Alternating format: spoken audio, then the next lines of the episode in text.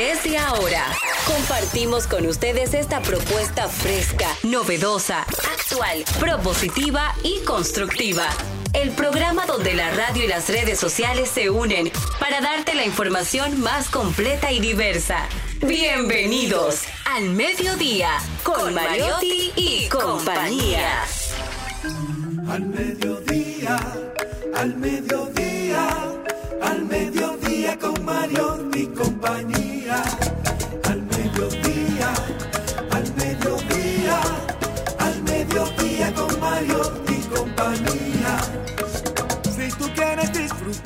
De foros alternativos y de tuiteros rankeados, este programa es tu amigo. Tu revista meridiana para el talento una vía, para radio y redes variadas y con la canción del día. Al mediodía, al mediodía, al mediodía con Mario y compañía. Al mediodía, al mediodía, mediodía con Mario y compañía. Si tú quieres disfrutar de página para izquierda, en la calle y el hogar, por eso no te lo pierdas. Para que hablemos un poco de salud y nutrición. Vamos allí camino propio de moda y decoración. Al mediodía, al mediodía, al mediodía con Mario y compañía.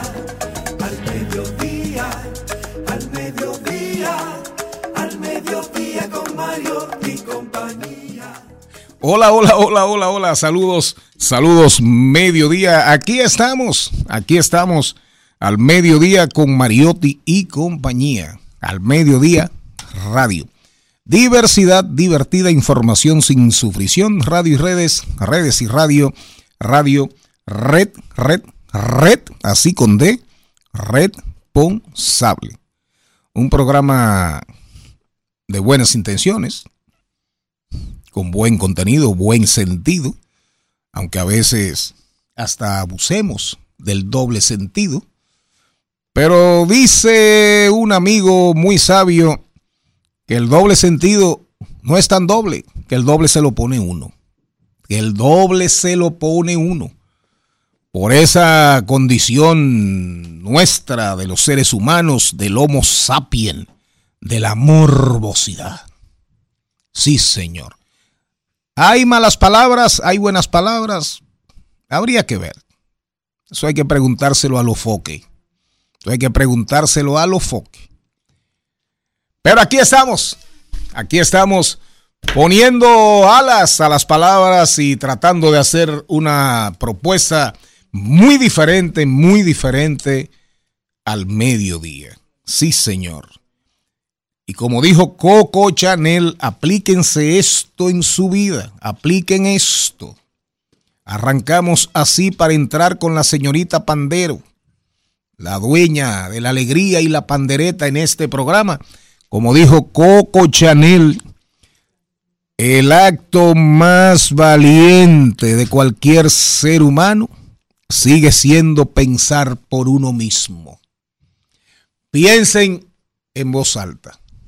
Y no tengan miedo, no tengan miedo. Que si, que si las redes, que esa compulsión, que los impulsos de la gente, que la vocación hacia el insulto, hacia la descalificación, a adjetivizar cualquier adjetivo calificativo sobre usted, sobre cualquier persona, no importa si usted la conoce, si no la conoce. Bueno, piense en voz alta y no le tenga miedo nada más que a usted mismo. Una reflexión pequeñita, cortita, para iniciar. Jenny Aquino, Jenny Aquino, Jenny Aquino acaba, eh, tenemos, tenemos hoy una buena noticia para nuestra audiencia. Eh, Jenny Aquino esta mañana se hizo, se hizo una prueba de embarazo y, y, salió. Y salió positiva. Ay, sí.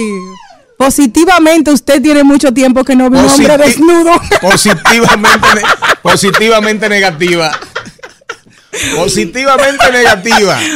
Positivo, positivo, que usted tiene mucho tiempo sin ver un hombre desnudo. Yo creo que la próxima vez que vea un hombre desnudo cerca de mí, yo voy a llorar así de la emoción. Ay, yo no me acordaba que eran tan lindos. Dios. Jesús está pasando por aquí. Jesús está pasando por aquí. Y cuando pasa, todo se transforma. Se va la tristeza, llega la alegría. Y cuando pasa, todo se transforma. Llega la alegría para ti, para mí. Así arrancamos este Día Internacional del Crochet. Sí, para usted. ¿De qué? Del crochet. Qué O de, vaina. El crochet es el arte de tejer de las madres que nos enseñaban a las abuelas los pañitos y todo eso. O internacionalmente con la finalidad de homenajear el arte del tejido a mano denominado crochet. Mi mamá lo hace muy bien. Yo solamente saqué un poquito. Yo soy arañita. Mi mamá es la real araña o la real cacata. No sé cómo se le puede decir porque es así No, teje. a, a su madre, Mami a teje. su madre cacata nunca. No. Ahora eso sí parió una cacata. Entre maco y cacata, página cacata. Gracias a Dios. Anda pa'l carajo.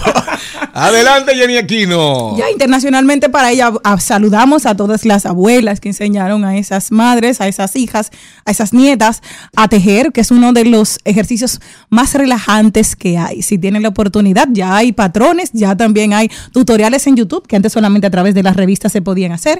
Y mi mamá sigue adentrándose en ese mundo con YouTube. Mira, sigue tejiendo por ahí. Maybel, cada vez que yo veo a Jenny, atención señorita productora, de verdad, cada vez que yo veo a Jenny, del, digo no cada vez, pero con frecuencia siempre como que me voy, me voy a una expresión de, de Abraham Lincoln, de Abraham Lincoln, que dijo una vez en una entrevista de la época, en uno de, en uno de sus discursos famosísimos cuando era presidente eh, abolicionista antiesclavitud en los Estados Unidos, dijo una vez, y, y él, su vida, sus años, y él respondió, él dijo, el tema no es los años de vida, el tema no es los años de vida.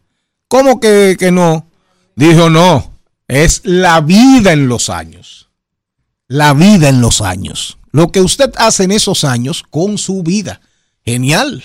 Y real. Y lo dijo, y lo, Y real. y lo, y lo dijo, y lo dijo Entonces, Ricardo. la panderera aquí, la pandereta del programa, Vinimos eh, con 32 años, 34 años de edad. Me encanta. Realmente ha vivido mucho. Usted me encanta. Ha vivido mucho. Me ayudó Y bastante. ha gozado mucho. No, no, no, no, por eso soy poco usada. Recuérdese que yo arranco como Kendall. Échale Kendall y dale con confianza. Eh, Celine, ¿cómo andas? Señores, gracias por su sintonía. Yo estoy en shock. Qué buen inicio de programa, cuánta alegría.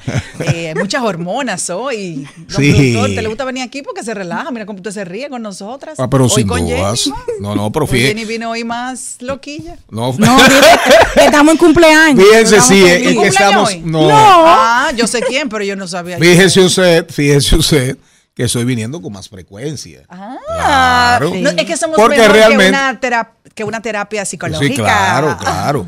Pero sin dudas. ¿Y cómo anda usted? Yo estoy feliz, agradecida de la vida, muy contenta. Bendecida. No, bendecida. Pero sí Por si agradecida, acaso. hija de Dios. No, bendecida y afortunada no soy ni quiero ser. Yo le voy a dedicar, yo le voy a dedicar. de Dios, sí. Eh, Jenny, antes de irnos con el guion, Jenny Aquino, antes de irnos con el guion. Maribel Contreras viene en vivo. Perfecto. Hoy tenemos, hoy tenemos al productor, a uno de los productores musicales de Farruco. Atención audiencia. Pero tenemos muchos temas. Un tema súper interesante, pero el queridísimo brechero digital Darían Vargas se le presentó un problemita de última hora que ojalá eh, no es un tema de él, pero es un tema que involucra a un familiar muy querido, una persona muy querida. Ojalá pueda llegar, pueda llegar al programa. Pero, mire, Jenny Aquino, cometimos un error ahorita, grave. Ella cantó lo que cantó, que lo va a cantar ahora, pero a nosotros nos faltó decir amén. Comienza a cantarlo otra vez, por favor. Comienza a cantarlo otra vez. Usted y yo Pero cuando ella, que aplaudir. usted y yo, como cuando ella termine, usted y yo vamos a decir amén. Y tienen que dar algo porque esta es la canción de recaudar en la iglesia. ¿De la ofrenda? Claro. ¿Y dónde está la canastica? Yo lo pongo, no Y te tiene preocupes. también. No te preocupes. No, ella, ella, ella eh, le mete, eh, Ayer. tú le vas a meter el dinero ahí como las mar- como las mujeres de antes, que No, usaban no. un monedero ahí. Y, y las marchantas, las marchantas de antes, que sacaban el monedero de ahí, de, de- de los senos, para devolverte. Y después cuando tú les pagabas, volvían y cogían su monedero así con sus manos llenas de, de qué, qué sé yo, de riqueza y microbios. Sabe Dios, el pan del, el pan del día de, de esa calentito, persona. calentito. ¿Verdad? De ese vendedor o vendedora callejera, digo, vendedora, en ese caso, y hacían así, ñacatan, y se metían ese monederito ahí, con ese gustazo. ¿Eh? Así es. Pero aquí lo pueden hacer entre, entre los, exacto, entre los. Arranca a cantar. Jesús está pasando por aquí. Jesús está pasando por aquí. Y cuando pasa, todo se transforma. Se va la tristeza, llega la alegría. Y cuando pasa, todo se transforma. Llega la alegría para ti, para mí. Amén.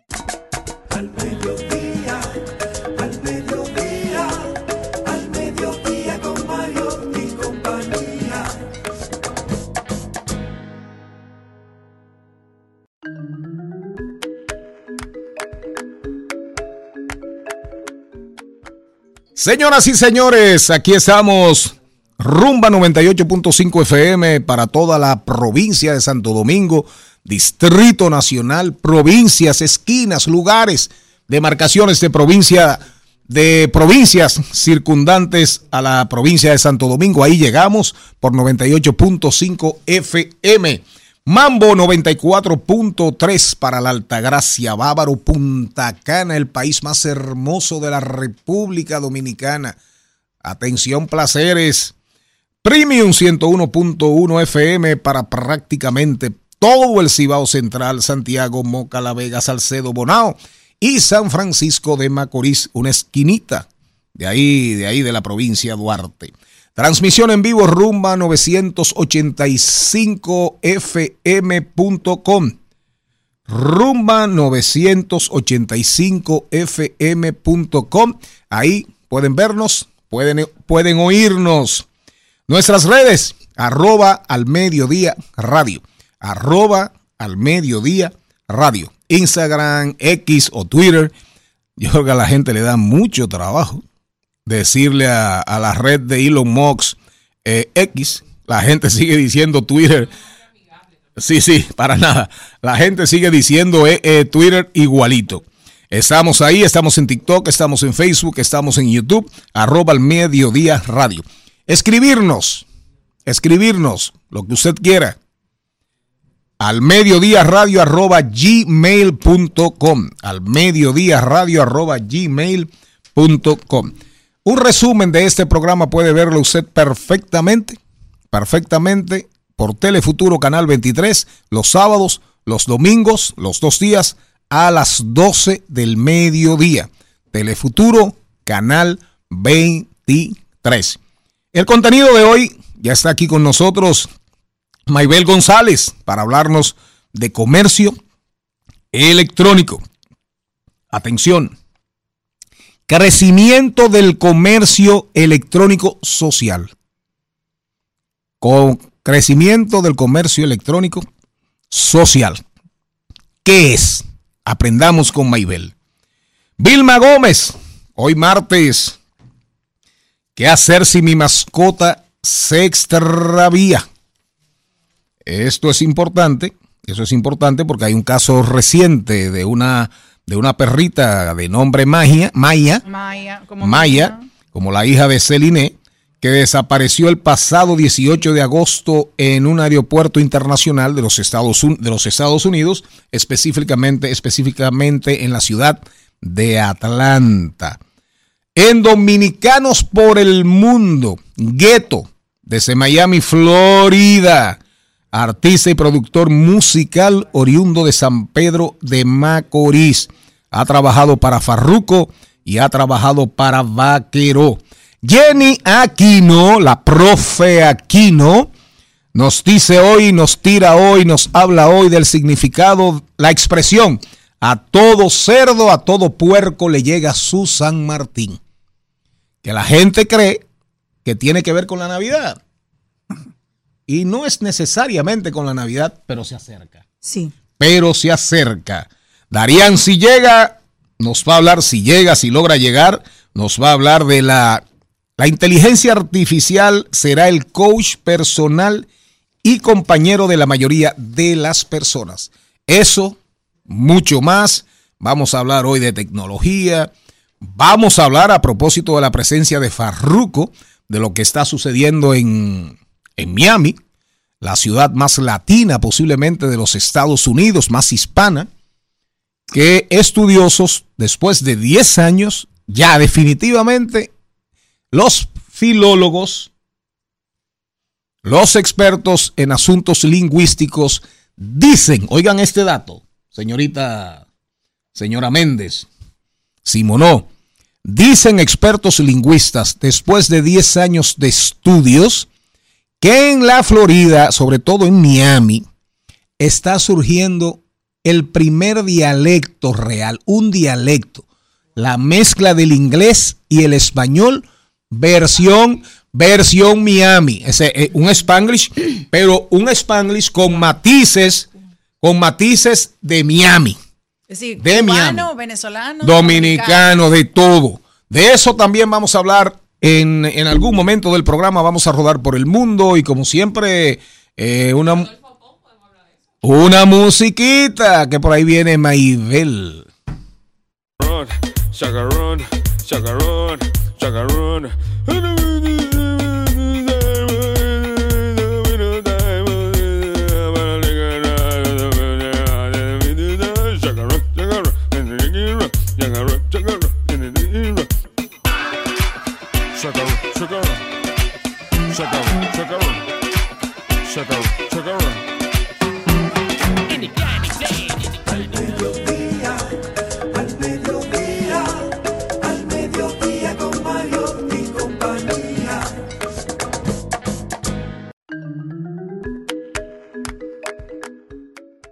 La canción que estuvimos oyendo que traje tanta alegría para los jóvenes que tenían 18, 19, por ahí por los 2000, o sea, yo estaba ahí en ese grupito de todos los que estábamos felices, gozamos muchísimo con Chacarrón y sobre todo porque era, un, era una canción que decía la mayor parte del coro, todos no lo sabíamos, no decía nada. Entonces, nos trajo muchísima alegría, eso eran los merengues sin letra de esa época, claro, súper pegadísima, y es que su autor falleció ayer lamentando el caso eh, aparentemente de, casa de un, paro cardíaco. Se llamaba Andrés Val, mejor conocido como Andy Val, y fue un DJ muy conocido por ese tema, que era panameño, y realizó de la mano el productor musical El Chombo. Trabajaron conjuntamente para hacer este éxito que fue pegado en toda Latinoamérica y todos los que disfrutamos. La pieza musical alcanzó la fama mundial a inicio de los 2000, la cual cada vez que sonaba era motivo de alegría y diversión en las discotecas. Gracias a Las Vegas, a Outside, que tuvieron tanta parte de mí en esa alegría, de esa juventud que bailé en los espejos mirándome bailando chacarrón. Pon, pon pon otro pedacito para que Jenny lo cante, por favor. Ponlo. Ay, ¿dónde Pero deja el micrófono abierto, ponlo. ¿Dónde te lo pusiste? Ponlo. Justo donde te lo pusiste. Ajá, Sí, donde- sí. en el mismo lugar. Sí, en el mismito lugar. Chacarrón, chacarrón.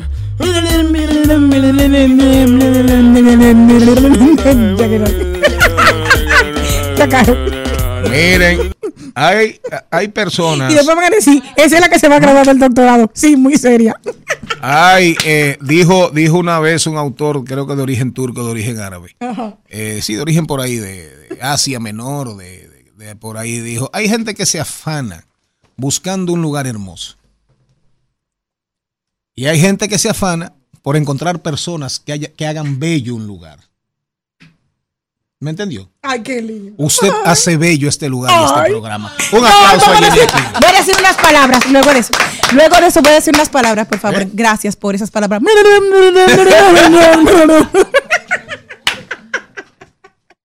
Chacarrón, chacarrón, chacarrón.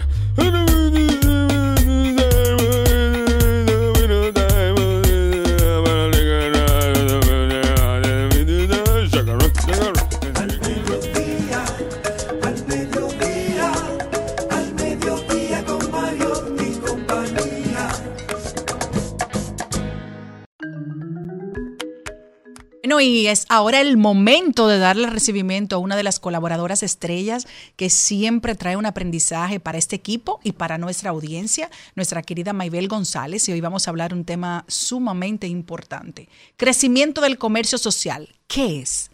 Hola, Maybel. Hola, hola, feliz martes, feliz y contenta de estar aquí junto a don Charlie, que tenía mucho Ay, Hacía gracias. falta en su silla, don productor. Gracias, mi amor. Dígalo duro, dígalo duro. Sí. y bueno, hoy traemos el comercio social. Por lo general aquí hablamos de comercio electrónico y tú te preguntarás, ¿qué es ¿Qué es eso? O sea, ¿qué es comercio social? O sea, ¿Me está ligando la cosa con lo otro? No, no, no estamos ligando nada. Y es que el comercio electrónico se trata de vender a través de tiendas online que se desarrollan, se programan a través de una página web. Que hemos ya aquí hablado de muchísimas formas de tu, de tu crear este tipo de plataformas. A través de Shopify, de Wix, de WordPress. que ¿Pero es qué es más eso? Tú- ahora tú estás viendo más Pero cosas ahora- raras. No, porque comercio electrónico ya lo hemos hablado mucho. Eso es tienda online a través de internet. Usted busca www.tiendamalena.com y ahí te compra. Pero el comercio social ha crecido vertiginosamente a través de los años a través de las redes sociales. Este es el tipo de transacción comercial que se hace a través de las plataformas sociales como Instagram, como Facebook, como YouTube últimamente, a través de sus nuevas actualizaciones, donde te pone un listado de productos y tú puedes seleccionarlos y comprar. Y entonces, ¿qué pasa? que ahora ya esto no es parte del comercio electrónico, porque tú no tuviste que crear una página web para vender a través de Instagram. Esto ahora se llama comercio social. E incluso grandes agencias alrededor del mundo han creado encuestas para ver el proceso de consumo o qué está pasando con los consumidores nuevos, con la famosa generación alfa, la generación Z, qué está pasando dentro del el comercio social. Y como dije, el comercio social es cualquier transa- transacción comercial que se realiza en una plataforma como Instagram, como Facebook, como YouTube, hasta como Twitter. Si usted vio algo y la gente lo está vendiendo en Twitter y usted le escribió y le dijo, yo quiero eso, ah, pues escriben por WhatsApp. Eso fue una transacción a través de una, un comercial, un comercio social. Entonces, ¿cuáles son las ventajas del comercio social? Versatilidad, facilidad. Lo viste, lo quiero, lo compré. Lo viste en Instagram, viste la foto, le escribiste por DM, oye, yo quiero esto, ¿cuánto cuesta tal cosa? Perfecto, mándamelo hoy, ¿dónde? A veces la transacción se puede culminar a través del mismo mensaje directo. Otras veces, ahora ya Instagram está conectado con WhatsApp y puedes darle al botón de WhatsApp e ir a culminar la compra en WhatsApp. Y otras veces, simplemente a través de una llamada telefónica lo puedes hacer cuando veas todos los botones que hay en la página de, Facebook, de Instagram. Conectividad. Aparte de que tú estás o sea, concluyendo una compra en Instagram, en Facebook, tú estás bien, estás conectando con una comunidad, tú estás creando un networking, una red de personas donde tú vas a poder hablar con ellos todos los días. Por eso, el comercio social es muy parecido al comercio electrónico, porque en el comercio electrónico tenemos la tienda, pero también tenemos un blog donde escribimos artículos. Entonces, ahora en vez de escribirlo para una página web, lo estamos escribiendo para una página de redes sociales, donde tú escribes, ¿por qué esa blusa? Tú necesitas una blusa blanca en tu closet. ¿Por qué yo te estoy vendiendo estas blusas blancas que saqué de mi colección? ¿O por qué te estoy vendiendo estas cremas para hidratar el rostro? Bueno, pues entonces tú escribes un carrusel, haces un reel explicando los beneficios de por qué hay que comprar esa crema hidratante. Entonces la gente va a decir, ay, yo la quiero. Ah, pues entonces voy a conectar contigo a través del DM y la voy a comprar. Ese, ese es el comercio que está haciendo ahora Jennifer López con una marca que se llama Lola, que es como de espumante. Me encanta Sí. de la manera que ella comunica. Eh, date un traguito de este producto, pero de una forma que tú no piensas que ella está haciéndose una promoción de uno de los productos de su carpeta. Sutilmente. Sí, como que estoy aquí cansada, vine de un- del trabajo, déjame beberme un traguito de esto. Exactamente, ese es el Wow. tipo de compra que se está haciendo. Y busca inspirar, busca crear comunidades, segmentar mejor. Porque, por ejemplo, a través de este tipo de contenido en las redes sociales, como hemos hablado anteriormente, tú puedes saber cuál es tu público. ¿Quién es que te va a comprar? ¿Quién va a hablar contigo? ¿Quién va a pedir una recomendación de tus productos, de tus servicios? ¿Y por qué te está hablando? O sea, ¿es una necesidad o es un lujo que se está dando?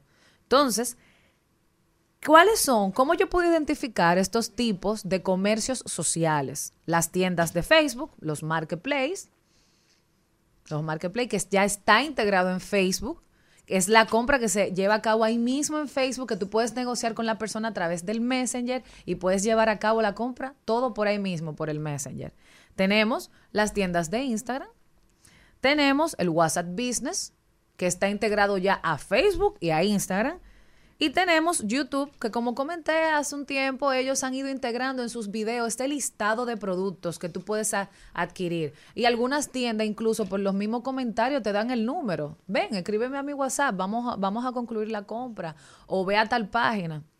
Y así sucesivamente. Entonces, hay un estudio que hizo una agencia que se llama Havas Media Networking, que se llama The Next Gen Social Commerce Playbook, o el libro de la nueva generación del comercio social. Entonces, ¿qué dice este libro? El estudio fue en base a, una, a un grupo de personas de entre 13 a 34 años, de diferentes países, Francia, Alemania, India, México, Emiratos Árabes, eh, Reino Unido y Estados Unidos. Entonces, el 64% de ellos era de la generación Z y millennial, ¿verdad? Entre esas dos comunidades. Y por lo menos la gran parte, un 90%, concluyó durante todo un año una compra a través de las redes sociales. Una compra por lo menos. Esto quiere decir que este, so- este comercio social sí es importante, sí está creciendo. Y por lo menos en nuestro país, donde no todavía los emprendedores cuentan con un presupuesto para pagar un servidor, un hosting de desarrollo o un equipo que le desarrolle una página web, pues el comercio social es la primera opción para tú tener una tienda online.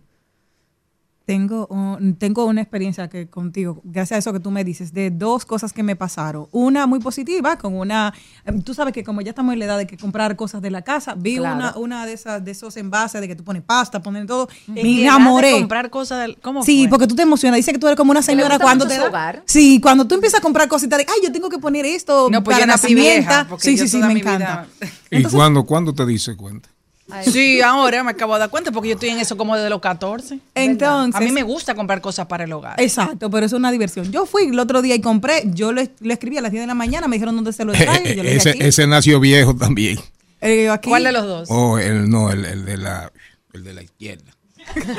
Bueno, queremos decir que una persona nace vieja cuando en la edad de estar tal vez haciendo cosas que no sean tan formales, están teniendo decisiones maduras en su vida. Oh, qué inteligente. Entonces, por eso Un aplauso es que a Celine. Méndez. Porque yo sé que usted no está diciendo viejo por denigrano, ¿verdad? No, no, yo compré por internet, eh, yo llamé y me, yo llamé a las 10 de la mañana, dije que iba a estar aquí, me lo trajeron aquí a eso de la una y media de la tarde, fue maravilloso. 1045 pesos y ya yo tenía mi, mis siete envases, maravilloso, el servicio y quedé feliz.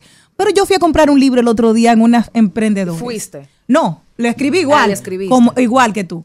Primero, no me dicen el tiempo de entrega o hay un problema. Número uno. Número dos, me dice, yo le dije, ¿por qué? Me dicen que el libro costaba 1.500 pesos. El problema mío no eran los 1.500 pesos, sino que dije, ok, ¿por qué en la tienda, por qué en la página web ustedes dicen que cuesta 1.300 pesos? Y hay esa diferencia aquí en Instagram y la realidad.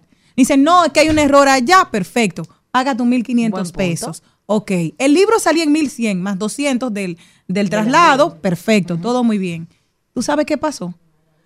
Un libro que yo pude tener en tres días, porque me lo habían recomendado ese lugar, son emprendedores y tú dices, yo quiero ayudarlos. Claro. Duró 23 días en llegarme el libro.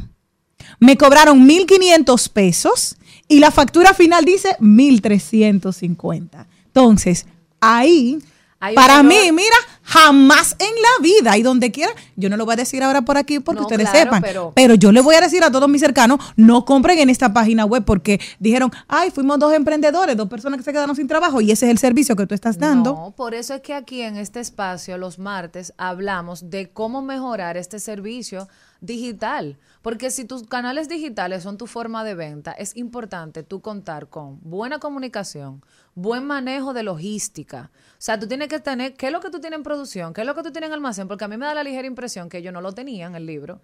Tuvieron que mandarlo a pedir, les llegó y después fue que te lo pusieron a ti. Ahora bien, si tu método de venta es que tú el libro lo tienes que pedir en otro lado y es por petición, o sea, por orden, pues tú tienes que dejarle claro al cliente que no va a ser en tres días la llegada, que va a ser en 23 días. Entonces, esas son cosas que se deben de comunicar. Y el estudio dice que el 88% de las personas que ellos encuestaron usan las redes sociales para descubrir nuevos productos, para ver nuevos productos y que aparte de descubrir, te lo compran. Entonces, ¿qué le pasó a Jenny? Ella vio el envase, el- pack de los siete envases y ella dijo, ay, yo lo quiero y lo compró.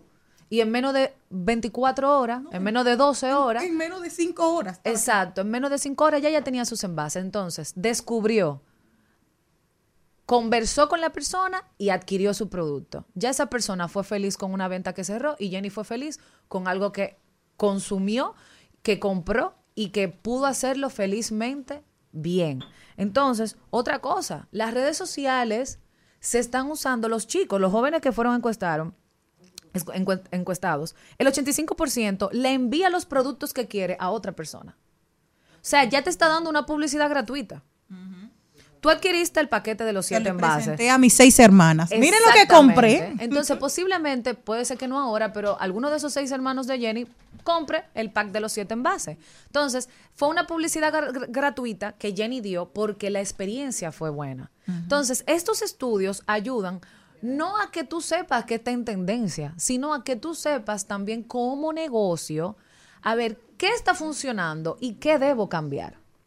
O sea, si a mí me está diciendo que la persona que me va a comprar o posiblemente me preguntó el precio de algo, lo va a compartir con otra persona, si no te lo compró, amén. Pero si tú no le diste un buen servicio y no le respondiste lo que esa persona quería saber, cuando ella envíe la información, va a enviar un rating malo, un comentario malo diciendo, no compré esto en esta tienda.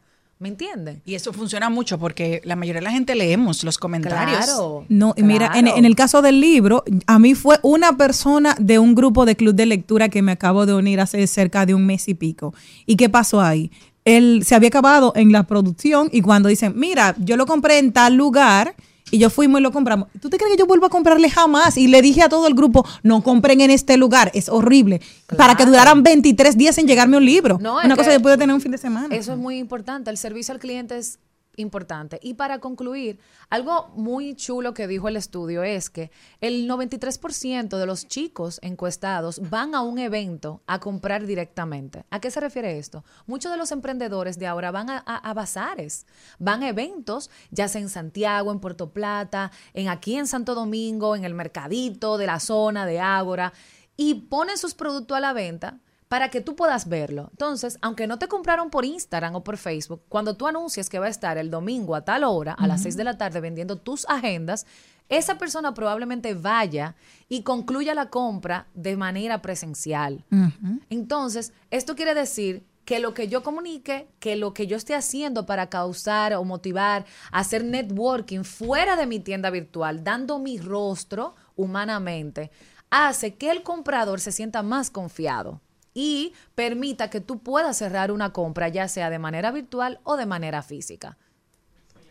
¿Dónde te puede conseguir la gente esa tan mala que hicieron negocio malo conmigo para que arreglen su networking con otros clientes luego de ese Claro. desastre conmigo? A través de mis redes sociales en MyBelle González o siguiendo la página del programa y cada vez que me suban, pues me dan like.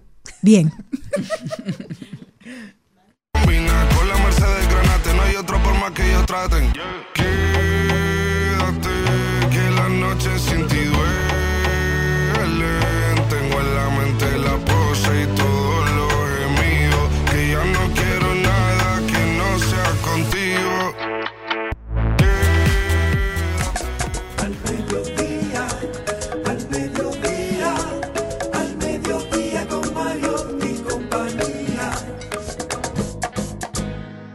En Al Mediodía, con Mariotti, con Mariotti y compañía, hablemos de tecnología.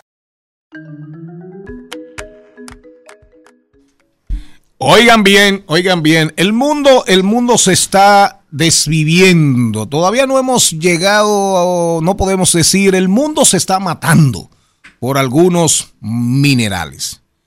Pero a lo mejor usted no sabe, a lo mejor usted no sabe, o a lo mejor sí, que el mineral, el mineral más caro que hay sí. es el rodio. Oigan bien, el rodio que es clave para industrias, para manufacturas muy, pero muy, pero muy sofisticadas. ¿De acuerdo? Pero ahí está, ahí está el denominado, el diamante negro, qué sé yo, como, qué sé yo, cómo es que le dicen, porque ya el petróleo no es el oro negro. Ahora el oro negro es el cobalto. Cobalto, que ese es clave para toda, para también para toda la industria tecnológica ultra sofisticada. Pero ni hablar del litio.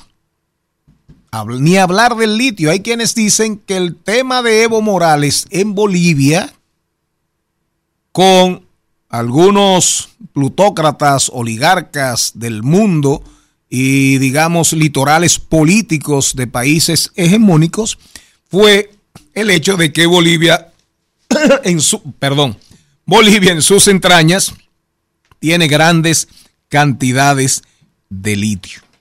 Bueno, ahora se anuncia, ahora se anuncia que en un volcán apagado, en un volcán extinto de los Estados Unidos, específicamente en Nevada y Oregón, se acaba de descubrir un yacimiento de litio que según los geólogos, según los estudiosos, pudiese perfectamente responder y corresponderse con la demanda de litio de los estados de los Estados Unidos. Eso digamos que cambiaría un poquito, se está hablando entre 20, 40, 40 millones de toneladas que yacen en el interior del cráter de este volcán. Eso cambiaría bastante el panorama en la guerra por los metales y tierras raras, que cuyo predominio, porque es quien más tiene tierras con tierras raras, con metales ultra valiosos para toda la gran industria tecnológica, es China. Entonces, fíjense usted cómo andamos.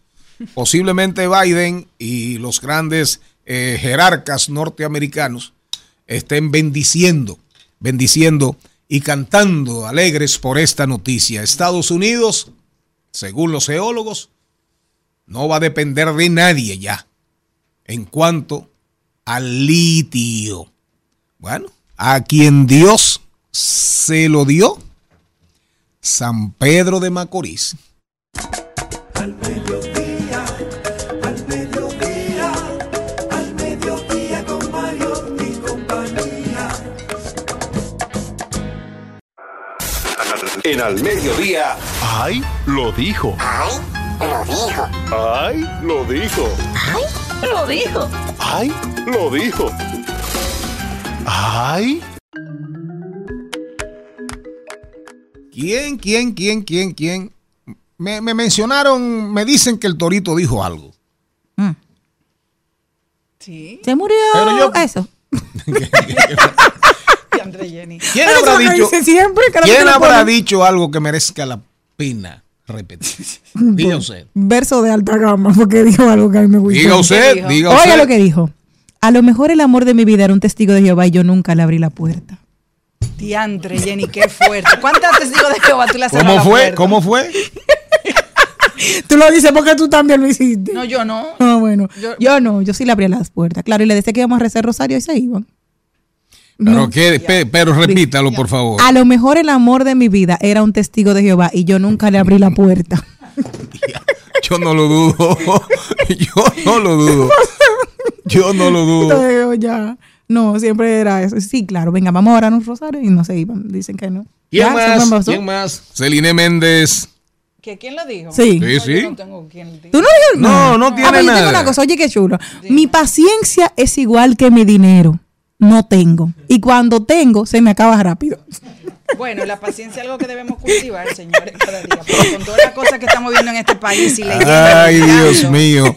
Repítelo, por favor, hay que repetirlo, señores. mandar, se lo voy a mandar. Para la audiencia, para ustedes que están ahí en esos tapones infernales Sí. Ay, o, di- sí. o divinos. Hay, gente que hay gente que se siente súper bien en un tapón.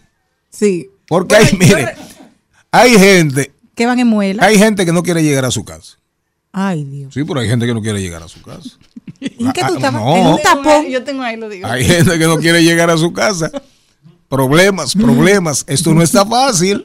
Eso no está fácil. Yo tengo un ahí lo digo. Oye, Ah, usted tiene oye, un ahí lo dijo, pero dígalo con No, ánimo. oye, este, con, con Ella- risa que ella- lo va a decir. Con esos Señores, lentes, ella esto- parece, ella parece una maestrica. Sí. Yo- Entonces, Sí. una gallina mirándose al espejo. Ajá. Es decir, eh, imagínense la verdad. Miren, mírenla ahí. Una gallina mirándose al espejo. Entonces se dice la gallina. A veces uno mismo tiene que darse una charla de motivación. Tú no naciste para caldo, mami. Tú eres el plato fuerte. Tú no naciste para Para caldo, caldo. mami. Tú eres conchole. Esa es una gallina mirándose al espejo. Eres adelante. el plato fuerte. Pero tú lo dices y hay mujeres. Hay mujeres que se paran al espejo y, y se alaban, se cantan, se lloran, se gritan. Ella misma. Pero eso está bien, Pero la eso- no, pero eso, motivación. no, pero eso está muy bien. La- que uno no, eso está muy bien. La "Yo nací auto, pa' la- caldo". la- sí. no, la auto, el autoestímulo, Sí, es cierto. el autoestímulo es importante, pero tampoco desaforado. No, no se puede dejar pasar. Que caigan en, en autoidolatría. Eso es. No, un amigo me escribe que está oyendo el programa. Ah, el otro Me envía de- un mensaje sobre una conversación que se dio entre el novio, el novio y la novia. Eh, medio ácido, ¿eh? Ajá, me sí, encanta. medio triste. Ah, sí. Eh, cuando yo diga eso, nos vamos a rodar por el mundo. Ay, Dios mío. Se da la conversación. Y lo relata un amigo que lo vivió, que estuvo ahí presente. Según el que me escribe, mi novio, no, no, lo cuenta ella, perdón, ella se lo cuenta a un amigo. Mi novio estaba muriendo, yo estaba al lado de su cama. Cuando dijo con una voz débil, hay algo que debo confesarte. Así bajito, hay algo que debo confesar. Con voz moribunda. Ay, hombre. Ella le hace "Shh". No hay nada que confesar. Todo está bien, todo está bien. Él le respondió, no, debo morir en paz. Tuve sexo con tu hermana, Ay, Dios mío. tu mejor amiga Jesús. y una compañera de trabajo. Le contestó la novia. Lo sé. Ella le susurra y le dice al oído, lo sé. Por eso te envenené. Muere, Charlie. muérete en paz. Ay,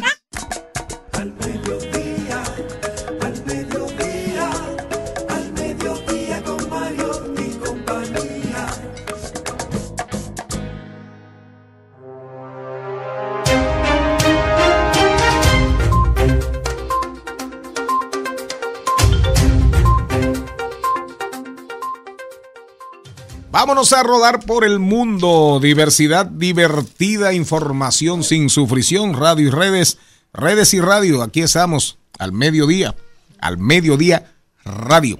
Indiferentes ante el mundo, jamás, jamás. Así que, ¿para dónde se va usted? ¿Me voy para la India o no? No se sabe. Hasta el 18 de septiembre será el nombre que todos conocíamos como la India. El país va a cambiar de nombre. No es la primera es. vez que sucede, pero sí. A partir de ahora se va a llamar Bharat. La constitución ¿Cómo que se va a reconoce llamar? Bharat. Dice, la constitución reconoce oficialmente tres nombres para denominar este país asiático, India, Bharat e Hindustán. Diferencia de muchos estudios atribuyen que el término India se comenzó a utilizar hace cerca de 2000 años por persas, griegos o romanos y bien tomó el mayor protagonismo en la época colonial británica en el siglo XVIII para reconocer el dominio inglés sobre este territorio. Por eso se llamaba la India. Ellos lograron su, con su independencia en el año 1947 y decidieron que ellos a lo interno de su país y con su lengua nativa decían Bharat. Así es que los, eh, los indios se referían a su país. Así que a partir de ahora, del 18 de septiembre, será este el nuevo nombre. Dijeron liberación, liberación, liberación de ustedes, de los ingleses, y a partir de ahora nos vamos a llamar Bharat. No es el primer país que lo hace. Porque países como Myanmar antes se llamaba Birmania, Zimbabue se llamaba Rhodesia e Irán se llamaba Persia. Así que a partir de ahora váyase acostumbrando que usted cuando vaya a ver el Taj Mahal irá a Bharat. Pero realmente en el caso de, de la India, eh, ya hay un precedente. Se, eh, Ceilán, Ceilán, que hoy es Sri Lanka, Sí. se llamaba primero Ceilán. Y en hindi en el idioma, en uno, en el idioma principal de los, de los hindúes, hace ratos, hace ratos que existe, que existe la expresión Bharat. En el caso de la India, recuerden, digo, recuerden o vamos, digamos, a, a refrescar un poquito, los ingleses, reino, el imperio inglés le entregó la India y otros territorios de ultramar a una compañía que se denominaba Compañía de las Indias Orientales. Había otra que era la Compañía de las Indias Occidentales. Esa era la que manejaba Estados Unidos, Canadá, posesiones esencialmente del continente americano. La Compañía de las Indias Orientales manejaba la India, pero, era una compañía privada, con un ejército privado. ¿De acuerdo?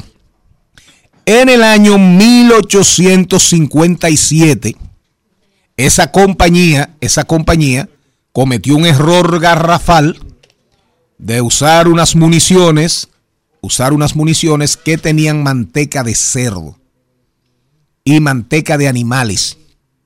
La pólvora la ligaban con manteca de animales y de vaca. La vaca en la India es un animal sagrado. Se los soldados de la indios, hindúes de la Compañía de las Indias Orientales, se negaban, se negaron rotundamente a usar esas municiones. Y vino una represión, vinieron represalias. De ahí vino la, de ahí vino la, la rebelión de los cipayos, que duraron como un año, dos años para aplacarla. El ejército de la Compañía de las Indias Orientales. Ahí los ingleses decidieron asumir la corona directamente, asumir la corona directamente a la India, sin depender de esta compañía con el sector privado, y cayó bajo la responsabilidad de la reina Victoria y del parlamento y del primer ministro inglés. ¿Me entendió? ¿Eh? ¿Por qué lee? ¿Me entendió? Entonces, eso viene de ahí. No deja de ser una expresión, digamos, de una ruptura, Total. una ruptura con el pasado colonial. Claro. Y de hecho, ya en el, en el espacio de ahora de los G20, de los G20, real y efectivamente, ya se comenzó a usar de manera oficial lo que va a ser el nuevo nombre para el país más poblado de la Tierra. En vez de la India, Bharat. Ujú, Que ha pasado acuerdo. casi lo mismo con Canadá, que no quería también, que querían ya liberarse de, de tener De la comunidad, de la mancomunidad de la- británica. Exacto. Celine Méndez, ¿para dónde se va Me usted? voy para Serbia, donde recién- Serbia. sí, recientemente se celebró una marcha con mucho éxito que se llama El Orgullo Familiar. Esto es una concentración de personas promoviendo y aplaudiendo el buen núcleo familiar. A mí me encanta esa iniciativa porque debemos promover también usted las cosas que tienen que ver también con una familia eh, compuesta Tradicional. de una manera tradicional. Entonces, ¿qué les parece si eso se hace en nuestro país? ¿Cómo ustedes creen que será la acogida? Eso correcto, me encanta. Aquí, aquí a pesar de los decires y de muchas evaluaciones y, y conclusiones de muchísima gente, aquí la familia sigue teniendo un peso y teniendo una importancia capital. Todavía. A pesar de todas las familias disfuncionales, infuncionales, pero aquí realmente la familia sigue teniendo un peso en la República Dominicana. Gracias a Dios. Gracias a Dios. Yo me voy para cerrar, yo me voy para cerrar, me voy para cerrar. Oigan bien, oigan bien. Suecia, atención padres, atención madres. Se abren las clases. Sube el telón en Suecia. Se abren las clases. Llegan los niños, llegan las niñas y de repente se encuentran con muchos libros, libros físicos, y que en las aulas habían recogido y habían prácticamente eliminado las tablets y las computadoras. Y le dicen a los niños, en un giro, en un giro, oigan bien, donde en Suecia, ¿eh? Suecia, donde se fabrica el carro Volvo. ¿Verdad? No hay problema. Donde se fabrican unos aviones que se llaman Gripen con doble P. No gripe. Donde se hacen aviones turbohélice. y turborreactores de marca SAP. Donde no hay problema de luz. Un país de altísima tecnología y un altísimo nivel de vida. El gobierno dijo, y el Ministerio de Educación dijo, no podemos seguir apostando a la hiperdigitalización. Hiperdigitalización. Estamos perdiendo a los niños. Perdiendo a los niños. Y con las evaluaciones que hicieron se dieron cuenta que no necesariamente por tener computadoras, por tener tablets, por no ver un libro físico, de acuerdo, estaban aprendiendo más. Y son países que no juegan con el presente, pero mucho menos juegan con el futuro.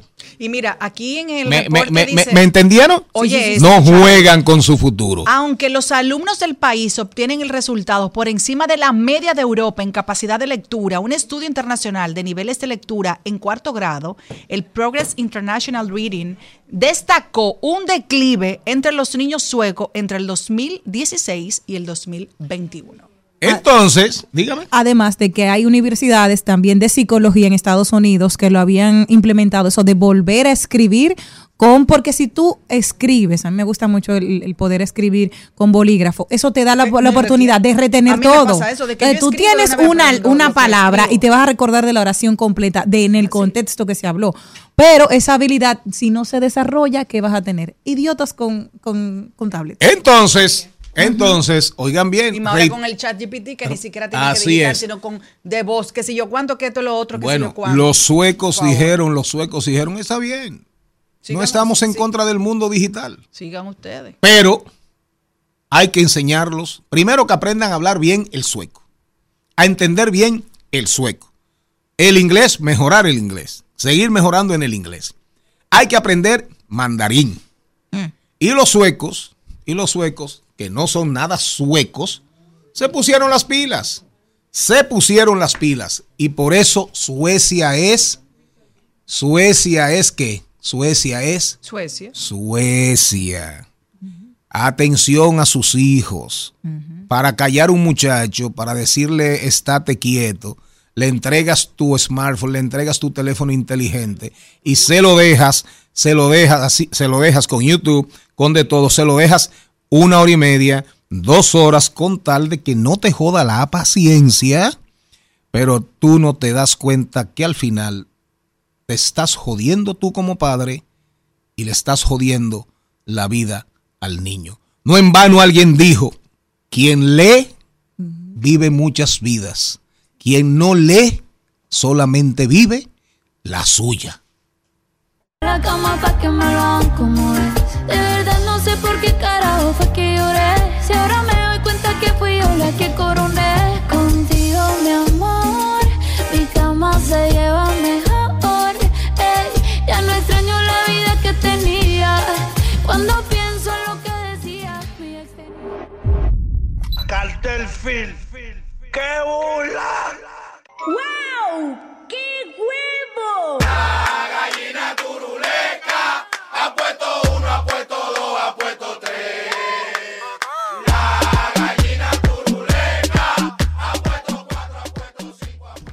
El Ministerio de Educación hace en, en septiembre del año 2022 anunció un concurso denominado así.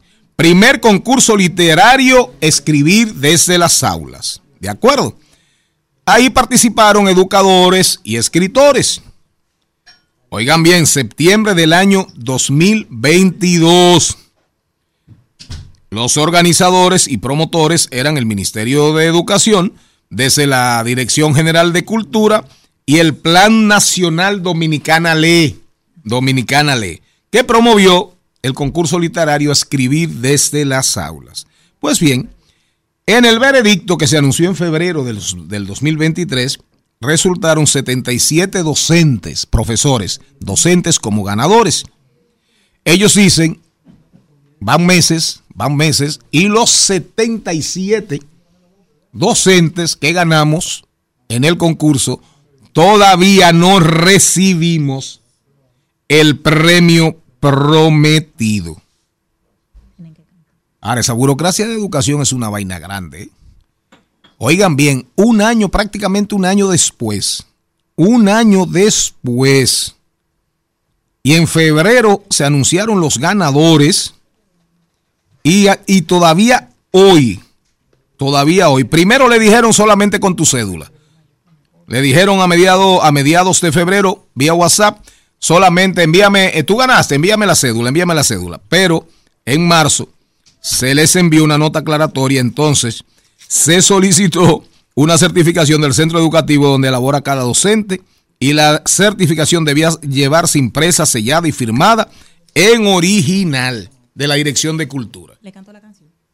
Entonces, eh, bueno, otro huevo, otro huevo, otro huevo, otro huevo para el Ministerio de Educación de la República Dominicana. Cántemele la cantamos canción. Y nos vamos, le vamos a cantar la canción al ministro de Educación, al Ministerio de Educación, y de ahí nos vamos al cambio de la una, porque hay más contenido en Al Mediodía con Mariotti y compañía. Recuerda que Dios bendice al dador, alegra y le del ciento de lo que ha dado. ¡Ay!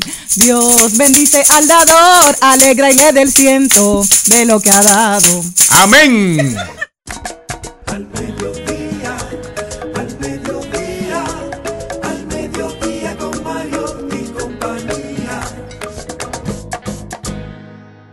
En Al Mediodía es bueno recibir buenas noticias. Es bueno recibir buenas noticias con Mariotti y compañía.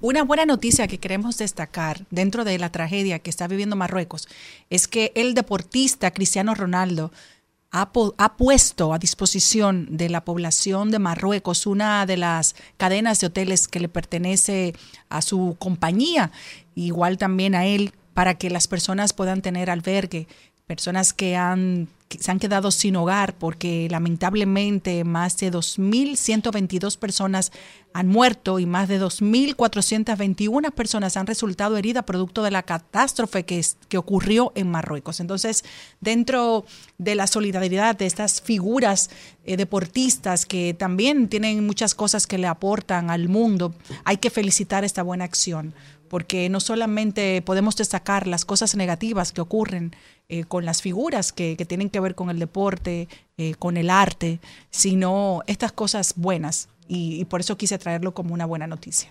No, realmente eh, qué bueno, qué bueno, un aplauso, un aplauso para ese superatleta, uno de los mejores futbolistas de todos los tiempos, el luso, el portugués Cristiano Ronaldo. Cristiano solidarizándose con Marruecos, realmente la catástrofe, hay dos catástrofes en África. Marruecos, un terremoto, pero también, también en Libia. En Libia, fuertes lluvias, eh, vientos, un tifón, ciclón, qué sé yo qué fue, una vaguada, pero colapsaron unas presas, colapsaron unas presas y arrasaron prácticamente poblaciones enteras.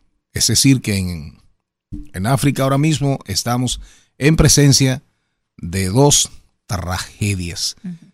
Ese es el mundo de hoy con el cambio climático.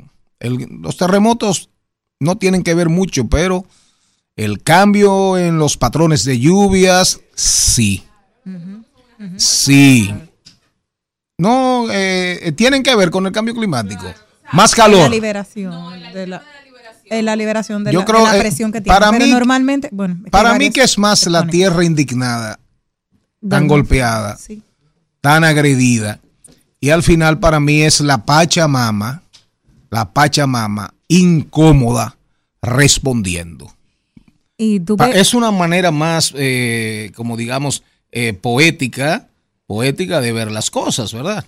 Pero realmente, eh, como dijo, creo que fue el doctor Bobbio, eh, un gran, un gran medioambientalista brasileño, la tierra responde, la tierra tiene vida y se incomoda y tiene sentimientos. ¿Qué más? que yo estuve hablando con una amiga que, que tengo allá que quiero muchísimo, que vive en Melilla, Y yo le preguntaba precisamente cuando supe del terremoto que qué había pasado, porque hay que recordar que el terremoto sucedió el pasado sábado en horas de la madrugada, en horas República Dominicana, pero ya era, era de noche todavía en, en Marruecos, de casi siete en la escala de Richter. Y yo le preguntaba a esa amiga cómo se sintió en Melilla. Y dice, no, aquí apenas tuvimos una réplica de dos de dos sobre la escala de Richter, pero allá fue muy, muy fuerte y fue, se sintió bastante. Dice, hay que tener mucha solidaridad y que hoy el mundo es global. Tú tienes amigos de todas partes, tienes la posibilidad de ser solidarios con todo el mundo, pues sélo, llama a alguien si tienes algún familiar, algún amigo, a cualquier persona porque lo están pasando realmente mal. Así que Cristiano Ronaldo para mí ha sido maravilloso que tiene, no es una persona media tinta, o tú lo amas o lo odias, pero esta acción de verdad de él habla mucho con sus acciones. Bueno, señores, ya arribó aquí, arribó al aeropuerto internacional y nacional RCC Media eh, por la pista Rumba 98.5 FM. Maribel Contreras. Bueno, señores, saludos, saludos. Se puede decir buena tarde con H, con L y con S. Nada, feliz de estar aquí. Tenemos eh, una semana especial esta. Ahora sí. Miren, eh, Tene- tenemos a, a nuestro querido Pablo Chea con nosotros. Ah, caramba, qué bueno. Mira, ¿qué- ¿a qué se te parece? Creo que estoy viendo, creo que estoy viendo a un hombre, pero como no tengo los lentes, eh, creo que es un hombre y que entró una dama con él, Así es. ¿verdad? Ah, pues usted está viendo muy bien. No, pero esa, esa cata, ese salto de, ese salto, ese salto de Jimenoa que tengo yo ahí, eh, eh, aguas blancas me queda chiquito a mí ahí. Miren, eh, me voy a operar el miércoles U- que usted viene. dijo- sí, de otro- este ojo. Usted dijo el otro día cuando oyó su nombre que ese apellido se le parecía a alguien que usted Claro, conocía. Claro, trabajé, trabajé con Claudio, trabajé con Claudio en el año hice comerciales con Videotel, con Claudio Shea Films, ya desde el ¿en qué año entré yo a la publicidad? 77, 78. En otras agencias, cuando entré a Reto, ya era parte de todo el esquema. Videotel, que era Elías Muñoz, eh, Claudio, que era Claudio Shea Films, ahí estaba, ahí, ahí me topé yo con Fernando Báez, con Pelli Guzmán, Manuel Puerier, eh, eh, este muchacho hermano de, de Elías, Giorgi Muñoz. Claro. Yo tuve la Y, y llegué a ser, Pa- llegué pa- a ser, joven, pero parece No, que, no que llegué a hacer, llegué a hacer varios comerciales y A mí- a mí me varios tocó. comerciales con Claudio y con Elías. A mí me tocó como modelo varios comerciales. ¿Y usted era modelo? Sí, en una época de mi vida. Muchos comerciales muy chulos. Recuerdo uno. No de sabía Café esa Santo condición. Domingo. Pero sí, muchos comerciales que lamentablemente no lo puedo conseguir. Tengo, Eh, no aparecen. No aparecen. En, en- en- en tres cuartos. no aparecen en nada. En Betacán, Es muy difícil. No sé si Pablo tiene en alguno de una su pulgada, papi. dos pulgadas. Qué sé yo, como la vaina tengo esta que eran. A varios amigos eh, No, llamándolo para ver. Porque yo recuerdo que fui, fui. el sí fui la, la que estuvo con Rodolfo Espinal en la en el anuncio que hizo la Junta Central Electoral cuando hicieron la división del, del distrito nacional. Sí. Y yo quisiera tener ese comercial, pero lamentablemente no aparece. Bueno, yo hice varios. 20 años. Yo tampoco tengo, mire, yo hice uno, yo hice uno de, de Codetel, cuando era Codetel. Yo hice uno de Malta Morena. Yo hice uno, yo hice como cinco comerciales como talento y modelo. Ah, yo creo que tú me decís como productor. Ah, pero está bien, ¿eh? No, pero es verdad. Como el ¿Eh? modelo principal. Bueno, lo que yo, eh, eh, ella era La modelo. un Mercedes-Benz, De Andrew Charlie. un Corvette, y yo era un Cataré, y yo era un camión. Esa es la diferencia simple. Miren, miren, señores, a la audiencia, atención a la audiencia, oigan bien, ahora vamos a aprender un poquito con la profe Aquino, que viene a enseñarnos, a decirnos cosas que no sabemos. Sinceridad, te amo más de lo que pude amar jamás. En tus labios comprendí nuevos acordes y sabores.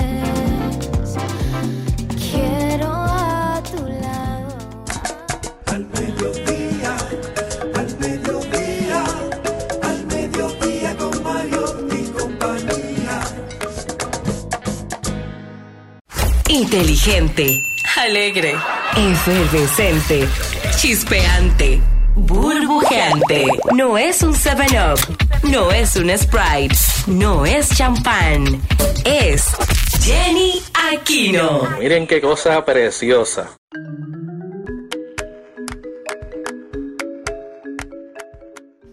¿Han escuchado ustedes la frase de a todo cerdo le llega su San Martín? Sí. Eso es como que el pavo en Navidad. Ujú, a todo, sí, a todo, todo tiene su final también, puede Sí. aplicársele. Salsa Aquí, también. aquí, aquí la dominicanizaron. Y aquí entonces eh, comenzamos a decir a cada puerco gordo claro. le llega su San Martín. Pero para nosotros los dominicanos era un tema de Navidad. De Navidad, punto. El puerco se va a joder en Navidad. Ay, pobre puerquito. Ya, porque tú durabas todos esos meses. Sin embargo, la expresión nace y surge realmente en España por una relación climática, por una de esas creencias también campesinas que se utilizaban muchísimo, que se necesitaba para la refrigeración. ¿Por qué?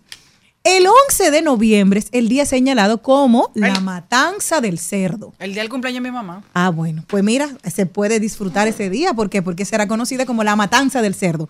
Y coincide que religiosamente se celebraba el día de San Martín de Tous. Y es por esto la relación de que viene con esta religiosidad. Pero ¿por qué se hacía esto el 11 de noviembre? Bueno, porque en España sí se conocen las estaciones del año, del año bastante crudas. O sea, el verano es intenso, el otoño viene a preparar lo que será el invierno, pero en esa época que no había tanto cambio climático como ahora, eh, era muy, muy crudo el invierno y comenzaba mucho antes. Llámese que ya desde noviembre estaban las condiciones perfectas para poder curar el cerdo. Si reconocemos y sabemos, vamos a recordar que en España se come jamón crudo o jamón negra. curado, exacto, jamón curado en frío. ¿Cómo se hace esto? Las altas temperaturas del frío en la montaña dejan esa carne salada y condimentada para que poco a poco el frío la vaya, vaya asumiendo y vaya cons- eh, consiguiendo que se cree el jamón curado a partir del frío. Se va cocinando en frío. O no cocinando, sino se va condicionando y se seca la carne en frío. Entonces, se tenía que coincidir que todo esto fuera con la luna menguante, como aquí que el aguacate no se puede tumbar si no hay luna llena. Si hay, bueno, mi amor. ¿Y eso todavía, Jenny, Sí, sí, mi amor, porque si no se te seca la mata. Entonces son creencias de nuestros abuelos que se mantienen. ¿Por qué es importante que se tomaran todas estas condiciones? Porque en la matanza del cerdo se aprovechaba todo. Eh, se buscaba el lomo, se utilizaban la- las, patas, las patas para hacer el jamón, el jamón crudo. También entonces con las vísceras se hacían todo lo que era la morcilla, los jamones, los salamis, el lomo, costillo y se aprovechaba todo. El mismo cerebro, los sesos, se empanizaban, se empanizaban y se guardaban y se refrigeraban en una de esas montañas y la lengua también se aprovechaba eso? para eso. Celine. Para que usted se la coma poco a poco. ya. ¿Para qué? Te comes una lengüita de Celine, Celine, una pregunta, Celine. Dios mío. Mire, en breve, en breve, en breve conversamos con el señor Shea. Vamos a hablar de muchas cosas aquí en De Paso y Repaso. Mire, doña Celine, Dígame, señor Charlie. ¿usted ha ido a una fritura alguna vez? Sí. Sí. ¿En serio? Sí. Y usted nunca se, usted nunca se dignó en, Pero de- no he comido. en la bandeja en coger una- un rabito, Nunca en mi vida. una orejita, Charlie, tú te puedes imaginar que un, en- un entresijo. Ustedes se imaginan a Celine. Ustedes se imaginan a Celine. Ustedes se imaginan. De chiquita, mira, a mí me ponían de castigo para comer. Yo era, to- muy mala comedora. ¿Tú te imaginas a Celine con un pedazo de bofe en la boca? Nunca. Toma corriente, Mira, yo Con un pulmón ahí. Eso, eso fue, gracias a Dios, muy temprana edad que descubrí muchas cosas. Por ejemplo, mi abuela hacía la morcilla. Ajá. Yo, Eso un era día, sangre. la encontré llenando la cosa con la Ah. sangre. Y a mí me gustaba, mira, nosotros jugábamos, la muchachita, ay, qué chévere. Hasta que yo le pregunté a mi, a mi abuela, ¿qué tú haces, abuela? Sangre. Porque tú le echas sangre. Ah, y ella muy contenta, orgullosa, enseñándome, mira, eso me bloqueó. Mire, Jamás, nunca. Mira, puede ser que de arroz del que se cayó, no Usted. De burro. nunca en la vida, nunca en la vida se comió unos entresijos. Nunca en mi vida he comido eso. Mira, yo no como ni patica de ningún animal. hígado, Ay, hígado, la pata, hígado. hígado, ni, ni vísceras, ni chili. ¿Eh? No, pero no, pero el chisme, el no, chisme, el chisme es un plato No, gourmet. tampoco. Irving Alberti, en Perdone la si hora, es me de los muyallos, Me es, llevó, buen- es buenísimo. me llevó a uno que había muy famoso en la Lincoln. Voy a, Un no voy a decir, sí, Un cuando trabajé Sí. en Perdone la hora, porque yo tenía que ir un chisme y sentarme en un huacal. Y Sí. nada, yo fui. Señores, eso fue de muy despedida, porque esperando el chisme me pasó un ratón por la pierna. Ah. Ay, no, me fui. Yo dije, mira, mi amor. No, mi Un amor. ratón, un ratón No, con un, ratón. aprovechan para chafar. No, pero no era pendejo ratón, tenía buen gusto. Cónchale, Tenía chamo. buen gusto. Mire, última pregunta, última pregunta, Vamos, última señor, preguntita. vamos. Para usted, para usted. Vamos, a ver. No come hígado. No como hígado. Ok. Comía foie gras Uh, hasta que me di cuenta. ¿Qué era del- paté de hígado? No, como. Digo, paté de eh, No, hígado sí de ganso, sabía, hígado pero- de ganso. Pero hasta que me di cuenta de lo que sufrían los cánceres. Ok, Es decir, que los engordaban jam- muchísimo para, el cor- para que el corazón se le pusiera grandísimo con el maíz, para que dieran más paté. Y ja- y gracias a que fue a muy perfecto. temprana edad que Pero espérese, espérese, espérese, espérese. Una pregunta, otra preguntita para usted. Vamos a ver. Usted nunca en su vida, ya entiendo por qué su falta de colágeno. Yo me lo bebo el colágeno. Jenny se lo unta. pero yo Usted bebo. nunca- Yo no me lo unto. Yo no me lo unto. Yo no me lo unto. Usted nunca ha deflecado, usted nunca ha deflecado Creo que. cuatro patas de pollo. Nunca. Ay, Dios. ¿Qué? Con Yo todo y uña, con yo todo y uña. Yo no. No. como ninguna pata de nada, de nada, de nada, ¿Eh? de nada. Ni, ni cosa de esa, ni, ni el asopao, ni agua, ni cosa, ni comida así como húmeda. No. Última pregunta para la, la- modelo de este Fui programa. a China y vine seca. Nunca, No usted nunca ha chupado un dedo. No, no he ¿De chupado pollo? dedo, De ninguno. Yo no chupo dedo. Habladora, vamos. Al mediodía, al mediodía, al mediodía con Mario y compañía. De paso, de paso y repaso. En Al Mediodía, con Mariotti, con Mariotti y compañía. Te presentamos De paso y repaso.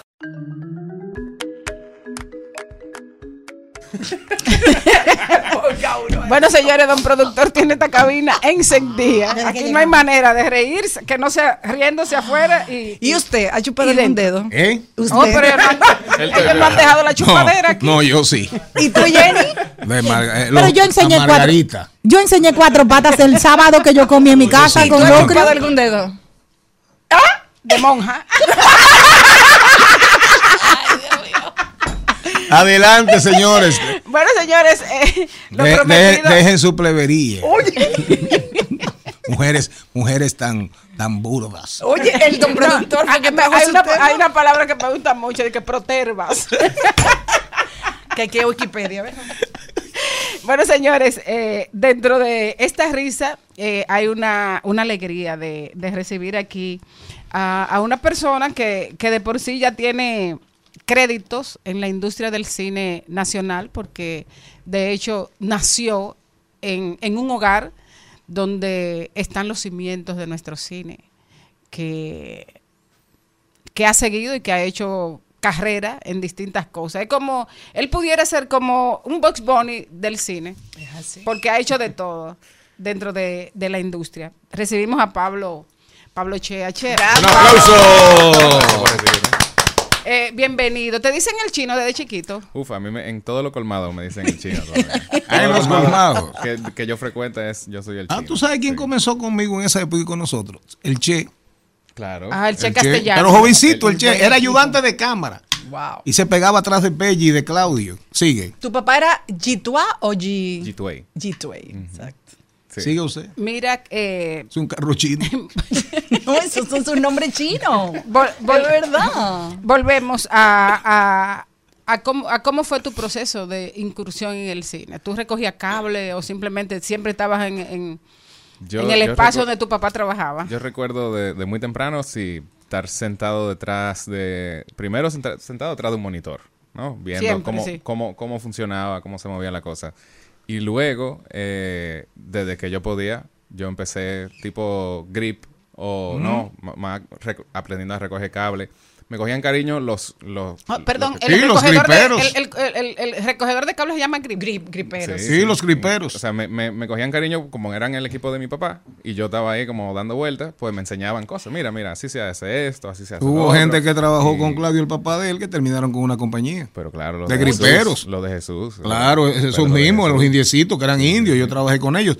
Y ahí arrancó, ahí, ahí, ahí- ahí- ¿sabes quién arrancó con Claudio? Full, y aprendió purito.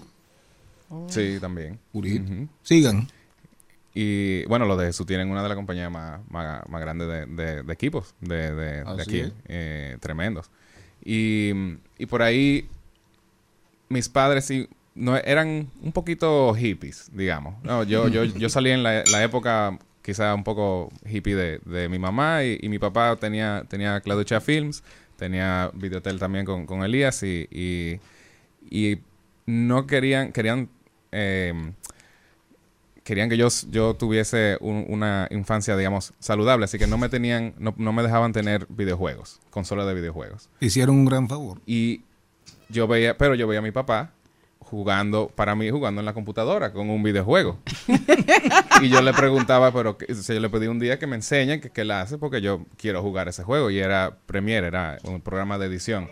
Entonces a los 10 años yo empecé a, bueno, le pedí que me enseñara y él me puso el programa y ahí, ahí arranqué. Y ese verano, eh, otro amigo eh, de, de él y de, y de mi mamá, Miguel Edet, Oh, Miguel. se le ocurrió contratar a este niño de 11 años para editar un documental.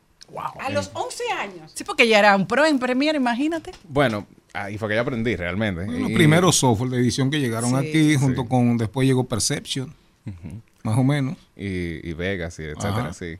Y ahí, ahí fue que yo empecé eh, realmente a, a trabajar. Digamos, ahí empezó mi carrera en postproducción. eh, a los 11 y, y por ahí fueron cayendo otros trabajitos y me metí en el mundo de computadoras y, y efectos visuales, etcétera. Hasta que, bueno, yo supe muy temprano que quería hacer esto, eh, que quería ser parte de, de esta industria, porque la verdad que una industria del entretenimiento eh, y específicamente el cine es una industria donde la gente necesita crear una, hermandad porque tú estás embarcándote en, una, en un viaje. y es como si estuviesen subiéndose todo el mundo a un barco. Y si, si, si la tripulación no funciona, pues entonces no van a llegar a- al puerto. Entonces todo el mundo tiene que colaborar, se tiene que crear una, una hermandad, una, una energía positiva. Y, y por eso, por eso yo siempre supe que quería ser parte de esta industria. Entonces, ahí decidí que, que bueno, que o, o seguía los pasos de mi papá, que iba a ser muy, muy difícil. eh, digo, me, me refiero a ser director de fotografía. O empezaba a hacer otra cosa. Y por ahí fue, la- por ahí vino la edición y, y ahora la dirección. ¿Cuál- ¿Cuáles fueron lo- lo- los principales proyectos eh, que, que tú editaste, en los que participaste? En los, yo, en los últimos siete años he tenido la gran dicha de, de hac- hacer parte de Cuarencena, que salió, de hecho, salió al principio de este año, que fue, fue eh, una, una de las películas favoritas que yo he trabajado, porque es una comedia negra a- de, dominicana, pero de verdad que es un viaje hacia la locura, muy, muy chula. Eh, pero yo tuve la dicha de, bueno, de- tengo la dicha de ser parte de una gran familia de artistas y que se incluye a Laura Amelia Guzmán. Y yo llegué trabajando con Laura Amelia, a- empezamos con Zambá, eh, La Fiera y la Fiesta, Me que es una, La una oda a Jean-Louis Jorge, nuestro querido Jean-Louis. Eh, luego seguí con... eh, hay otros proyectos mexicanos que vienen a través de Israel Cárdenas, el esposo de, de- de Laura Amelia, como Piérdete entre los muertos, que fue una película que también para mí marcó un cambio en, en el proceso, en mi proceso como, como editor.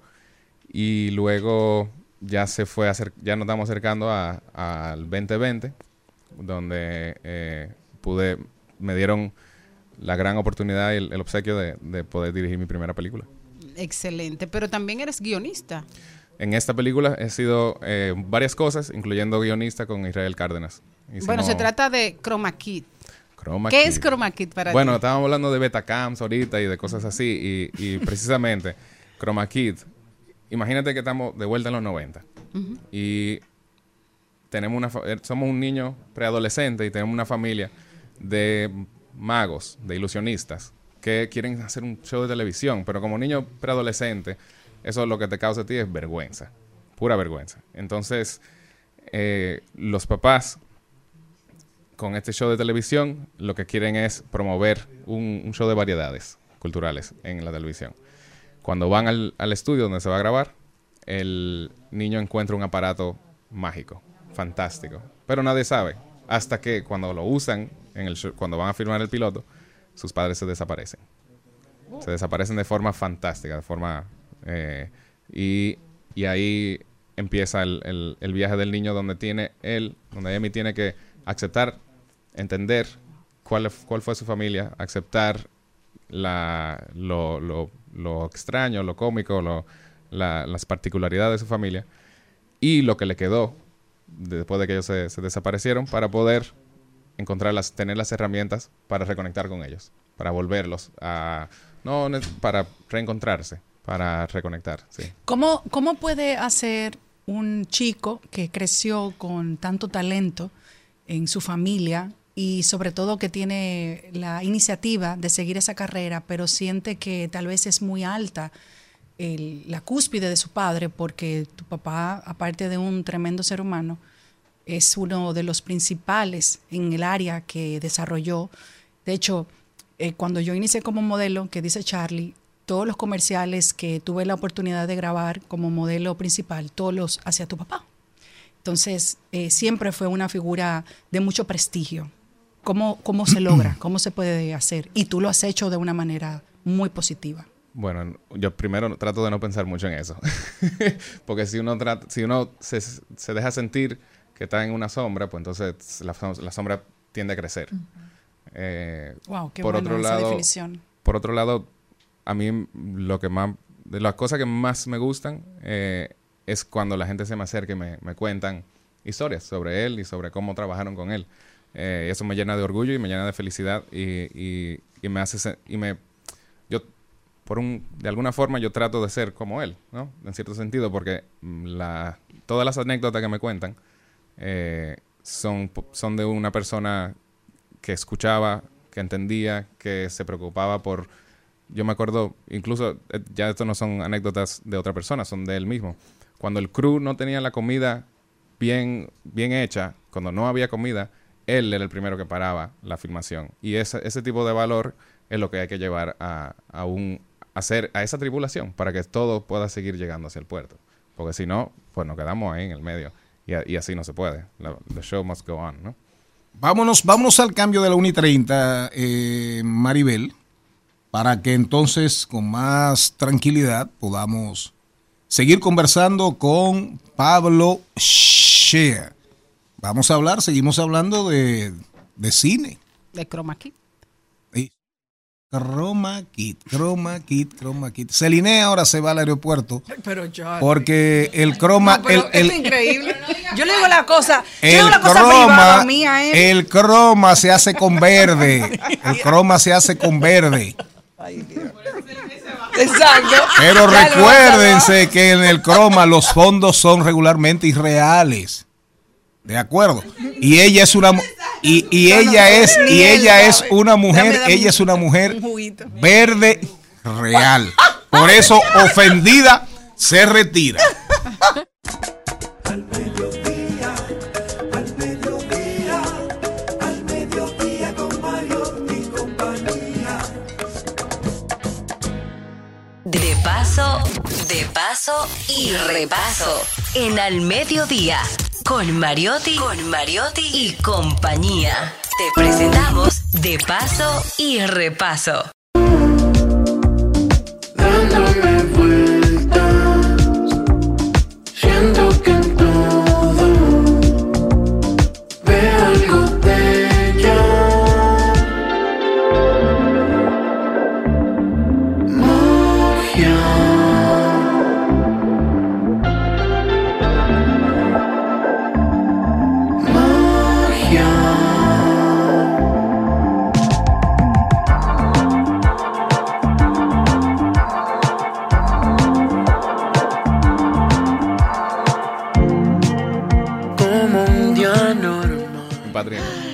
Señores, nosotros estábamos ahí oyendo a Solo Fernández. Esta canción, Magia, es la canción oficial de Chroma Kid. ¿Cómo fue eso? Uh, mi hermano Pedro Guzmán, el hijo de Peggy Guzmán, que somos hermanos de madre, eh, vino, un- él es el supervisor de música de Chroma Kid, y vino un día y me dijo, mira, tengo una idea, vamos a armar así como tipo los 90, como la película ocurre en los 90, vamos a armar un, un tie-in, como una, una mezcla entre una canción, un video musical y la película. Eh, y me propuso Solo Fernández, nos presentó, y de ahí empezó un- una linda relación donde empezamos a compartir ideas. Luego le compartí todo el, el soundtrack, la banda sonora de la película. Y ahí el- los chicos escuchando eso, usando algunos momentos de eso, e inspirándose con, con, con los temas principales de la película, armaron y compusieron esta canción. Ellos escribieron la letra y luego nos fuimos de vuelta para los estudios de Pinewood eh, a filmar el video musical. Y, y de- el- lo pueden ir a ver en, en YouTube, un video bien tipo 90s de los de, tú tienes la banda tocando y clips de la película eh, sí Qué divertido. chulo, qué chulo, me encanta. Eh, Chroma Kid, eh, el, el título eh, es una mezcla, ¿verdad?, entre la, la producción de, de televisión, entre los videojuegos, entre... eh, ¿qué, qué es lo que significa? ¿Qué es lo que tú no quieres decir desde, desde el título? Porque ya el título te da como una serie de imágenes. una, una sensación claro te da una el- sensación de anime también. Tú tienes el croma, el croma es esa pantalla verde que, ahora por, por internet vemos mucho, por ejemplo, hombres verdes. Mucha gente está aprendiendo qué quiere decir croma, qué es hacer un croma, ¿no? En- y Kid, de, como K y D, como Karate Kid. Ajá. Porque la película también estuvo muy inspirada en esas películas que veíamos los chicos en los 90, de inspirada de, de niños o de chicos creciendo, chicos y chicas creciendo y aprendiendo y, y volviéndose un poquito más maduros, ¿no? Eh, tipo Karate Kid, tipo eh, Los Goonies y De Vuelta al Futuro, ¿no? Ese tipo de películas fueron lo que, lo que nos inspiraron para crear esta sensación retro ciencia ficción que tiene Chroma Kid. Wow, ya, ya, ya es el estreno, ¿no? Él se estrenó eh, el miércoles pasado y el jueves arranca en cartelera general. Ahora mismo lo pueden ir a ver eh, eh, hoy, esta noche, en el Festival de Cine Fine Arts hecho en RD. Como parte de todo, de, de la oferta que... En Nuevo Centro. En Nuevo Centro. Y que este, este año la oferta de cine local está muy, muy buena. Hay siete películas increíbles, incluyendo a Chroma Kid. Y a partir del jueves ya abrimos en cartelera general. Quiere decir en, en Caribbean, en Nuevo Centro, en Downtown Center, en Mega Centro, en Santiago, en La Romana y eh, en salas de, Palacio del Cine también. Cuando pensamos en esa, en, esa película, en ese primer estreno, y me imagino, te, te imagino sentado ahí eh, en una sillita, eh, mirando cuál era la reacción del público, cuál, cuál fue la, la reacción, qué fue lo que el público te dio al tener la experiencia de ver la, eh, de ver el estreno. como, como mencionamos ahorita, teni- teniendo y viniendo de, de- de esta familia, tuve, tuve una experiencia muy particular en este estreno porque fue al mismo tiempo una, una experiencia sumamente íntima, porque hubieron mucha gente muy conocida, muy querida, que, que, que tengan, que tienen que ver con la industria y otras que, que, que invité. Y al mismo tiempo muy pública, porque fue la primera vez que un grupo de gente se sienta a ver esta película eh, localmente. Y tuve la...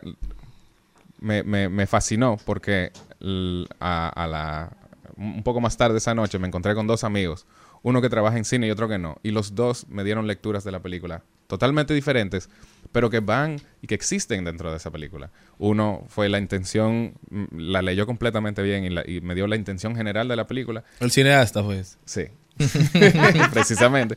Y el otro me dio una, una, una lectura emocional que, que, que es parte de la, del por qué se hizo esta película. Que se la ve el ojo no experto, quizá, pero El- que, el- que es fanático. Totalmente. La, la emoción es el lenguaje que, que usa la música, el- que, que usa el cine, que usa la pintura. Y eso es lo que uno busca, como sabiendo o no sabiendo. Tú buscas una verdad emocional en una obra, Claro. cual sea cual sea. Eh, sería bueno, primero, destacar el elenco y segundo, que invites ya a- al público a, a verla oficialmente. Totalmente. Aquí en esta película introducimos a un talento nuevo, Bosco Cárdenas, que es el hijo de Israel y de Laura Amelia, eh, que él, él es el chico. Luego sus padres en la película son eh, Nashla Bogar y David Mahler, que hacen su primer papel como pareja en cine eh, juntos. Se, se, Eh, se embromó Fran Peroso ya. ya, eh, se hartó David Mahler de ver a, a Fran Peroso como el esposo de su esposa. Sí, hombre, nada, ya. Ahora vamos a actuar todo hora. aquí. Aquí vamos a actuar todo. y el abuelo es nada más y nada menos que Jaime Piña, que es otra, una leyenda del cine y de Exacto. televisión dominicana, que ahora en esta bella edad de oro se ha vuelto un actor tremendo, ¿no? Ha ido detrás de cámara a frente a cámara y, y la- de verdad que lo hace increíble. Eh, y también contamos con Vicente Santos, con Teo Terrero y Yacer Michelén, entre otros, que hacen, que hacen el elenco. Un excelente elenco. Y, y pues sí, como, como les decía, vengan esta noche a Nuevo Centro y a partir del jueves pueden ir buscar en la cartelera de, de Caribbean porque muy probablemente va a estar en el cine más cercano. Excelente. Gracias, Pablo, de verdad. Gracias por Eh, muchísimas gracias y muchísima suerte. Muchas gracias. Nosotros, yo creo que cada uno de nosotros va a ir, por supuesto. Mira, a- yo a no he vuelto al cine desde la pandemia, desde un poquito antes. Y voy a, voy a ir a ver Chroma Key. Gracias. Si puedo añadir una cosa, eh, esta película es para toda la familia. Esta película es una propuesta nueva para ir preparando y creciendo nuestra industria de cine de manera saludable, porque creo que si creamos contenido y películas para todo el público, para que los chicos podamos llevar a los chicos desde los seis años, que mis hijas tienen seis y les gusta, y, a sus amigas han ido ahora al festival y les gusta la película y se sientan y la ven completa, podemos contar con un público y con un mercado local de cine que les guste el cine dominicano y, Y que apoye. y que lo apoyen. Sí, en, en todo, en Caribe. Gracias, y, Kelvin. Y en, y en Palacio. Gracias. Muchas gracias. Dile que te den bizcocho. Por favor.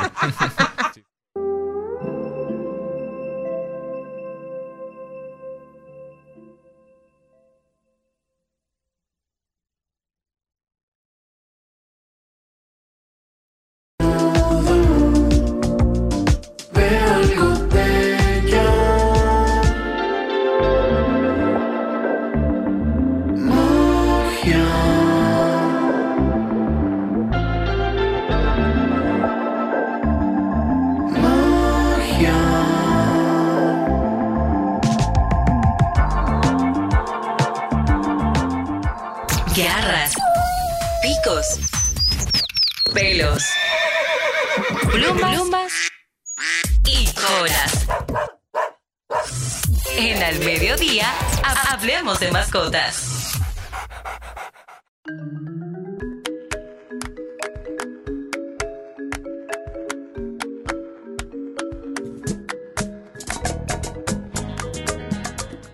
Gracias a todos los que estuvieron desde el principio del programa. No estoy embarazada. Lo acaba de certificar Amadita. Ustedes que estaban a la espera de esa. ¿Tú fuiste y te hiciste un análisis? Sí, tú no estabas oyendo el programa, ¿Tú, tú claro. te viste como el Espíritu Santo en estos No, días? no, no, no. Salió negativo que haya visto un hombre desnudo. sí, o sea, que bien. Señores, ya ustedes saben que don productor dijo que estaba positiva. Y yo, sí, positiva, en que no he visto un hombre desnudo. Al- y no- sí, porque no- para y otra no cosa no. No, es para sacar mi seguro médico. Y me hicieron una prueba de embarazo y se lo dije a un productor y, y él empezó a decir Lo último eso. que a ti te ha picado en los Ya. últimos 10 años fue un mosquito del dengue. Y no me dio dengue. Y no me dio dengue. Vilma Gómez está con nosotros, médico veterinaria. dengue. Vilma, ¿cómo estás? Hola, Vilma. Hola, ¿cómo estás? Bien, ¿y tú? Muy bien, gracias. Aquí eh, comiendo el postre antes de la comida con ustedes. Como debe ser.